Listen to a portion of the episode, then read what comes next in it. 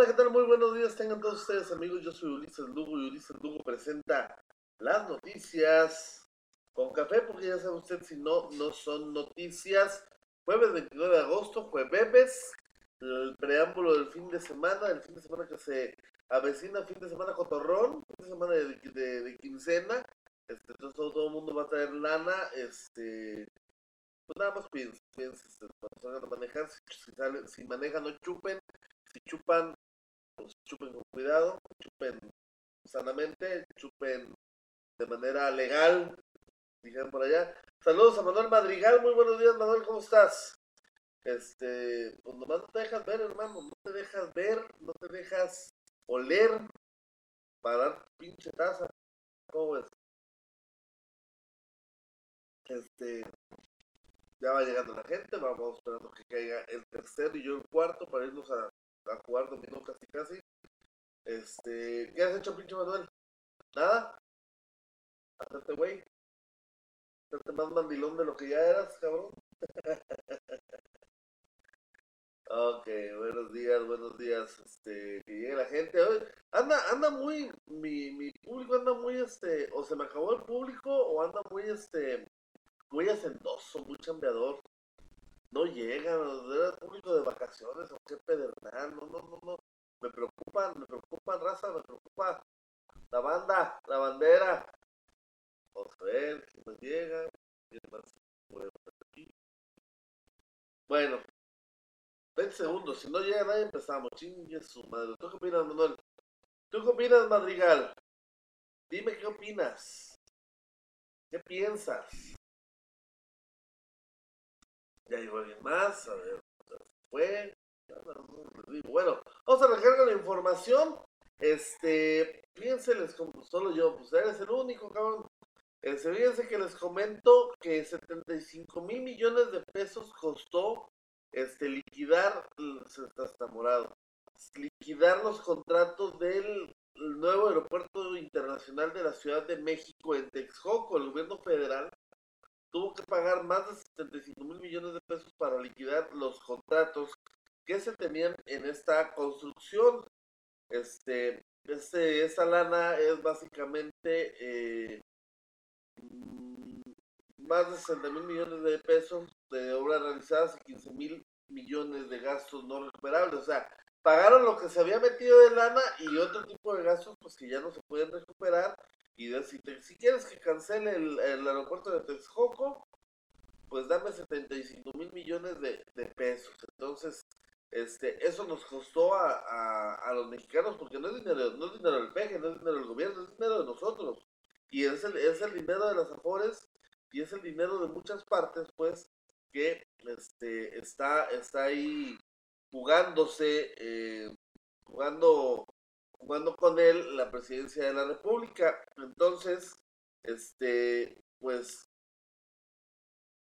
pues, como les, como les comento, es parte de las torpezas pues, de, de esta cuarta transformación.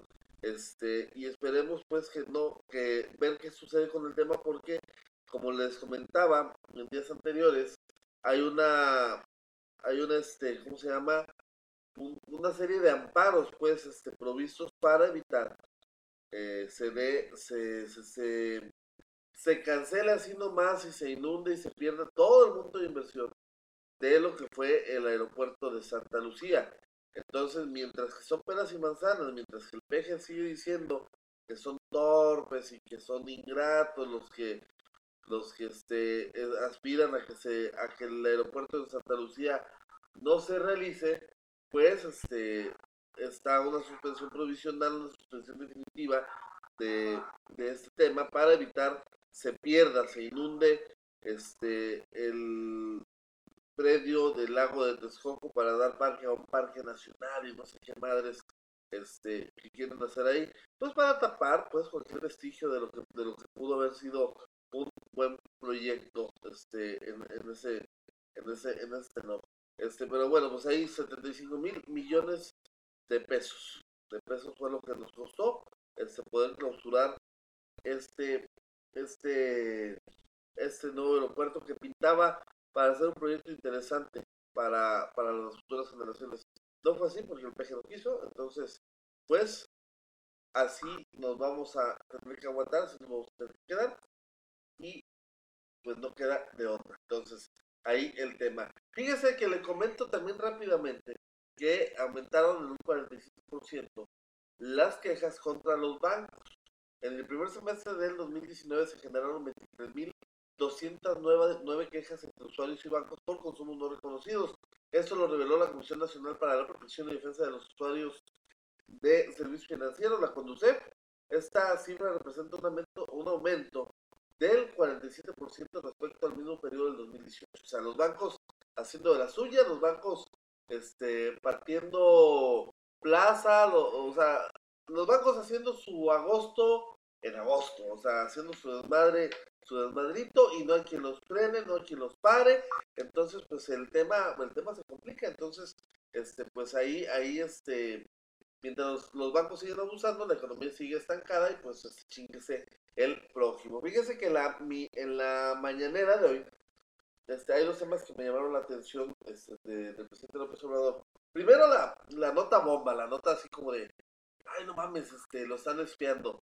Eh, dice López Obrador que en una sala de juntas de Palacio Nacional encontraron una cámara sofisticada, de acuerdo a, las imágenes este, ilustrativas que muestran, pues no es otra cosa más que una pinche GoPro, pues, o sea, no, de sofisticada nada más tiene el pinche plástico, o sea, realmente no es la gran cosa ni es cosa del otro mundo. Ahora, yo no sé cómo puede ser posible que un gobierno de la República, una presidencia de la República, un este, una administración este, que encabeza todo un país no tenga la capacidad para detectar este tipo de situaciones al momento de llegar a Palacio a Palacio Nacional. Obviamente hay un equipo de seguridad, una, una logística, pues, que se dedica a revisar todo ese tipo de detalles antes de que lleguen los nuevos inquilinos, vaya. Entonces, este tema de la pinche, pinche, este, mamada de la cámara espía en Palacio Nacional, pues que se los crea la abuela o la tía o, o no sé quién chingados se los va a creer, porque no es, es, es visible, pues. ¿Quién se mete a Palacio Nacional espiar? O sea, tienes que pasar un chingo de filtros. O sea, si vas de. Si cuando vas nada más al pinche museo que tienen ahí, es un pedo entrar. Ahora, imagínense ustedes, ¿quién va a llegar? Se va a meter a una sala a una sala de juntas y va a instalar una cámara. O sea, por Dios. Eso no, eso nomás pasa en las pinches películas de Hollywood. Saludos hasta San Diego, California, para mi buen amigo Mario Preciado Valdivia, este, el Cero Ligas, Cero Ligas, este, que, anda por allá, ya tiene algunos ayeres por allá. Y saludo a Perla Martínez, a Marci Luis, a Fran Espinosa, Corey Flores, que nos están viendo. Entonces, pues ahí el tema con la camarita espía de López Obrador. Y segundo, el tema dice, es que sobre todo lo referente a las cifras y crecimiento económico en México, después de que se hiciera el escándalo con el 0.00% de crecimiento económico en el primer semestre del año, reportado por el INEGI, el mismo INEGI que días antes o un mes antes le había dicho a López Obrador, creciste 0.01% y ahí sí las cifras del INEGI sí valían y ahí sí el PG dijo, bueno, por lo menos crecimos, no nos quedamos estancados. Ahí sí las cifras sí contaban, sí valían, si eran legítimas, si eran dignas, si, era, si eran creíbles. Ya cuando le dijeron no creciste nada, pues no, es que a los neoliberales y tecnócratas les, este, les, les obsesionan los números, ellos tienen otros parámetros de medición a los cuales yo no les hago caso, porque el neoliberalismo ya no es lo de hoy, porque fracasó rotundamente y la rechingada. Dice, yo no quiero nada con el neoliberalismo.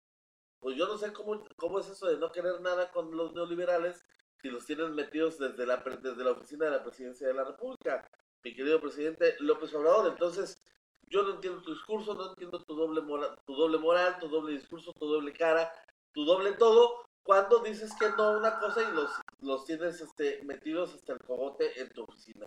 Cuando dices que va que la soberanía nacional sobre los, los recursos este, estratégicos del país y agradeces este que una empresa privada haya, haya realizado la primera perforación de, de, este, de un yacimiento petrolero en nuestro país. O sea, somos o somos muy pendejos los demás. Esa es, esa es la, la realidad. Entonces, este, pues yo no le creo nada, a nada a Andrés Manuel, se está fortaleciendo, quiere llegar muy fuerte a su primer informe de gobierno y son este tipo de notas pues las que lo robustecen y hacen que la gente diga, bravo, viva, viva el presidente, tenemos una chingonería este, en, el Palacio Nacional y la, y, la chingada, cuando la realidad es muy distinta. Si usted sale a la calle, usted véalo en su bolsa, usted véalo en su capacidad de compra, usted véalo en, en cuánto le dura la quincena, qué es lo que está pasando con el, con el dinero. ¿Le ha ido mejor? ¿Está batallándole para llegar a cubrir el gasto quincenal? O sea, vea toda esta serie de situaciones y ahí explíquese, más, más allá de si los tecnócratas tienen obsesión con las cifras o no, y que Andrés Manuel no les haga caso, que sus parámetros son otros, como tiene otros datos, si su poder adquisitivo ha mejorado, si su lana le alcanza para, para, para cubrir lo, lo más esencial de los gastos quincenales. Es ahí donde se tiene que ver todo este tema. Entonces, pues entre en Pejelandia vivamos y vivamos felices, ¿verdad? Este, Marci Ruiz, Martino Yoa, se unió también Tania Jaxiri, Cardona eh, García, las leyendas de los Jonas Paredes, Elida Minerva Zavala Robles, Lalo Maya Mercado, también nos están viendo aquí en las noticias con café. Y bueno, les comento también en otra nota, migrantes rechazan regularizar su estancia en México. Dora Sánchez, saludos, muy buenos días. Migrantes de África, Haití y otras nacionalidades eh, que se mantienen en las inmediaciones de la estación migratoria siglo XXI en Tapachula, Chiapas, han rechazado la ayuda del Instituto Nacional de Migración para regularizar su estancia en México. Exigen un documento que les permita transitar libremente por el país, pero sin hacer los trámites necesarios en migración. O sea, quieren ser ilegales, pero con documentos. Quieren ser ilegales, pero con papeles, para que no los estén chingando por todas las partes a las que van a ir a parar. O sea, qué bonitos cabrones me salieron nuestros pinches migrantes, salieron más cabrones que bonitos. Este, no va a suceder, yo creo que es necesario, Bonnie Melena, muy buenos días, es necesario que se regularicen, pues, para que tengan todas las garantías constitucionales relacionadas al libre tránsito y todas estas este, cosas pues que de las que uno goza a través de la Constitución mexicana. Sin embargo, pues sí, sí esto sigue siendo el reflejo pues de la crisis migratoria y de las precarias condiciones sociales, económicas y políticas que persisten en varios países del continente americano. Haití es una lágrima, Haití hay una hambruna terrible, este, el caso de Honduras no se diga, el tema, del tema africano llama mucho la atención.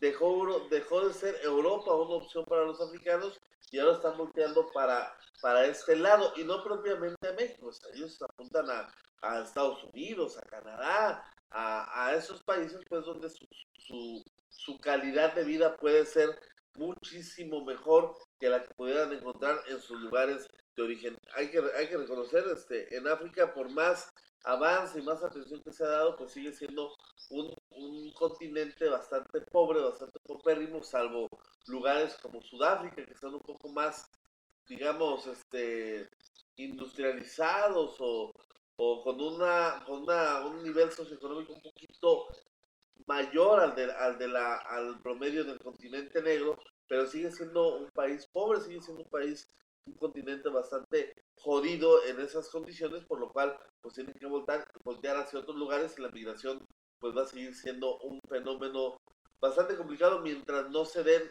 condiciones de vida óptimas en sus lugares de origen para esas personas. Carlos Ibarra, saludos, dicha, muy buenos días, Abraham Flores, en el chisme como dices, porque si no, no es chisme, es a huevo, no, pero eso es con café, pero si no, tomas si no lo haces con café, pues no vale, no, no es lo mismo. Saludos a Paul Flores también nos está viendo este, de esta transmisión de las noticias café. Dice, dice Ricardo Monreal que es muy pronto para pedirle cuentas al Ejecutivo Federal sobre la violencia. Esto después de los hechos en Coatzacoalcos, en el bar de la, del Caballo Blanco, donde atacaron con bombas Molotov y mataron a 26 personas, este, algunos cabrones del, del crimen organizado. Dice Ricardo Monreal que a pesar de eso es muy pronto para pedirle cuentas al presidente, a pesar de eso dice, yo creo que es muy temprano para poder exigir a un gobierno que surgió con una gran legitimidad. Entonces, ¿cuándo? Este, Monreal, entonces, ¿cuándo le vamos a exigir a este gobierno? ¿Cuándo le vamos a pedir que se haga responsable ya de, del país, más allá de si heredó o no heredó el problema, el problema este de la violencia, el problema de, del crimen organizado, muchos problemas que, que pudo haber heredado y, y, se reconoce, o sea, no, no nacieron en ese sexenio. Pero entonces, ¿cuándo le vamos a pedir? ¿Cuándo le vamos a reclamar? ¿Cuándo le vamos a exigir cuentas a un gobierno que se comprometió en seis meses después de haber este, instaurado la Guardia Nacional en un evento este, en Los Pinos, en las mañaneras, dijo, a partir de ese momento, en seis meses se acaba la violencia. Y más allá de acabarse la violencia, ah, se ha recrudecido el número de, ejecutados, se ha recrudecido el número de, de, hechos violentos, se ha recrudecido el número de secuestros, violencia contra la mujer, etc., etc., etc., etc.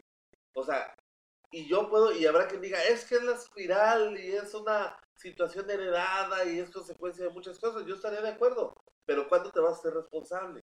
¿Cuándo vas a empezar a implementar estrategias que realmente vayan enfocadas a, frenar este fenómeno? No está sucediendo, no está pasando. Estás aventándote discursos contra el neoliberalismo cuando eres el más neoliberal de los neoliberales.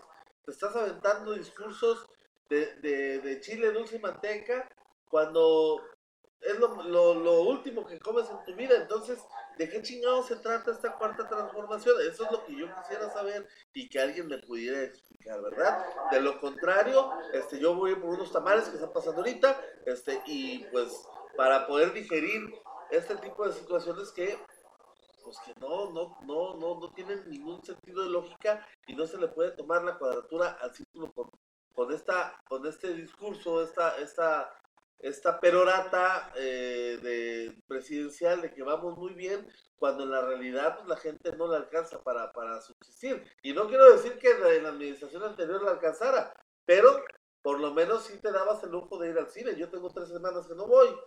O sea, yo lo noto en ese, en ese tipo de situaciones. No es porque sea una tragedia nacional que yo no vaya al cine, pero se nota en ese tipo de gastitos, se, se nota en ese tipo de cosas que no, no, no andan las cosas bien. No es el tema este mm, del mundo feliz, feliz, feliz que nos habla López Obrador. Esa es la realidad. Entonces, pues de qué se trata. Saludos, Pedro Caraz, Peluche, muy buenos días. Ricardo Hermosillo González, este, muy buenos días, Ricardo, José Luis Sandoval, Claudia Zulema Garnica, Indira Oroc, que también se unió a esta transmisión de las noticias con café. Y bueno, pues ahí Ahí el tema con que no le digan nada, pues no le exijan, espérense. Ya cuando se vaya, después le, le, dicen, no sean cabrones, no sean malos con el cabeza de componente. Próximo lunes comenzará a circular el nuevo billete de 200 pesos. Este, este billete, eh, así lo informó el gobernador del Banco de México, Alejandro Díaz de León. Este billete que viene a suplir a la Sor Juanita, este, salen las mujeres de la, de la, de la de la moneda nacional, no va a haber ninguna mujer este, en, en, este, en el papel moneda, en alguna moneda, o sea, en ninguna parte va a haber mujeres este, en el dinero nacional. Y pues este va, va a estar eh, José María Morelos y Miguel Hidalgo. Entonces, este nuevo billete eh, va a estar circulando a partir del próximo lunes, lo dio a conocer el Banco de México. Saludos a Beiret, Alejandra Mota López, que nos está viendo, Marta López de León también nos está viendo, entonces pues ahí va, ahí va la información. Eh, fíjese, le comento rápidamente que recientemente se le vinculó a proceso a Héctor Montero. Si usted se pregunta quién es Héctor Montero, este Héctor Montero fue delegado de la Secretaría de Economía en Nayarit. Este, se le vinculó a proceso porque se le encontró, se encontró su firma en varios documentos del, del FONAI. Este, este FONAI este es el, caso del FONAI, es el que tiene preso o, o, permitió la detención de Federico Gutiérrez Villalobos, que fuera secretario de, del Trabajo eh, en Nayarit, este, por un desvío más o menos de 50 millones de pesos. Este, en este FONAI, eh, Héctor Montero fue delegado en los primeros años de la administración de Roberto Sandoval. Este, bueno, entonces, ahí ya viene la vinculación. A Héctor Montero se le vincula con el desvío de recursos de, en, esta trama, en esta estafa maestra a la Nayarita, este, por presuntamente haber autorizado este, las transferencias de, estos montos. Es, es, un, es un recurso federalizado y tenía que tener la firma del delegado de la Secretaría de Economía. Bueno, Héctor Montero ya fue vinculado al proceso para determinar su responsabilidad o no en estos sucesos. ¿Cuál es la situación? Que Héctor Montero dice, a mí me presionó Roberto Sandoval, yo le dije que no, y aunque yo dije que no, de todos modos está mi firma ahí. Él acusa de falsificación de firma, de su firma, para poder este, sacar esos recursos. Puede ser, es, es bastante posible que, que, haya sucedido así. Yo lo que pregunto es, si tú tienes el control de lo que entra a través de la, de la Secretaría de Economía, porque es un recurso que llega contigo primero, eh, son recursos federales a través de los fondos y programas de emprendedurismo que tiene la Secretaría de Economía y de eso deriva a las este a los organismos y dependencias estatales. ¿Cómo chingados no se dio cuenta? No se dio cuenta que le habían falsificado la firma. O sea, a mí me sacas 10, mil, mil pesos, 500, 200 de la cartera. Yo me voy a dar cuenta que me, que me faltan No sabré quién me lo sacó, pero yo me voy a dar cuenta que alguien agarró dinero. Entonces, ¿cómo no se dio cuenta que por su dependencia pasaron 50 millones de pesos y él no los vio? Él no supo cuándo, cuándo se destinaron a este organismo, a los organismos estatales. ¿Cómo, cómo simplemente y rápidamente dice, es que me falsificaron la firma? Ajá. ¿Y no viste que el dinero salió y se fue a donde tú, a donde tú no quisiste que se fuera? Me suena bastante ilógico y bastante ingenuo por parte del exfuncionario federal. Pero bueno, vamos a esperar el juez a ver qué dice respecto al tema y pues este a esperar qué sucede con estos señalamientos. Yareli García, muy buenos días. Mariana Mariana Chávez, también muy buenos días. Este, en esta noticia con café. Y pues donde andan ya con la sangre caliente, ya se quieren ir a, a este a en la Universidad Autónoma de Nayarit ante la crisis económica que se avecina este, para el mes de octubre, el dirigente del Sindicato de Empleados y Trabajadores de la Universidad Autónoma de Nayarit, Luis Manuel Hernández Escobedo, amenazó ya con irse a huelga, pues para, para presionar de cierta manera a quien, a quien se deje, a quien los vea, a quien los quiera apoyar, para que les este, resuelva el tema de los sueldos y salarios en el cierre de año, porque ya el gobierno federal dijo que no hay lana, porque ya este, el gobierno local ya les dijo que no hay lana, porque ya todo el mundo les ha dicho que no hay lana, entonces vamos, vamos a hacer huelga y vamos a protestar contra quien se deje, contra quien nos ve, contra quien le quiere entrar al asunto para resolverlo. Toño Serrano, secretario general de gobierno, este, pues este, ante esta situación, le pidió a los sectores universitarios tener paciencia, serenar los ánimos, dialogar antes de tomar decisiones precipitadas, pero bueno, mi secretario general de gobierno, pues, ¿qué más se puede decir? O sea, es dar, darse, dar, estar caminando en el círculo si no ir a ningún lado. Ahí se falta, ahí lo que falta es lana, es dinero. Si no, no va a caminar la universidad y es bastante lógico lo que piden los trabajadores. Quieren que les paguen sus quincenas. Quieren que, sus hijos comen y chala, bla, bla, bla. Entonces, este, están metidos en una pinche, en una pinche trampa, en una ratonera donde no van a poder salir. Si no llega alguien con 300 o 400 millones de pesos, ahí están cabrones para que alcancen a sacar este el 2019. El gobierno federal no lo va a hacer.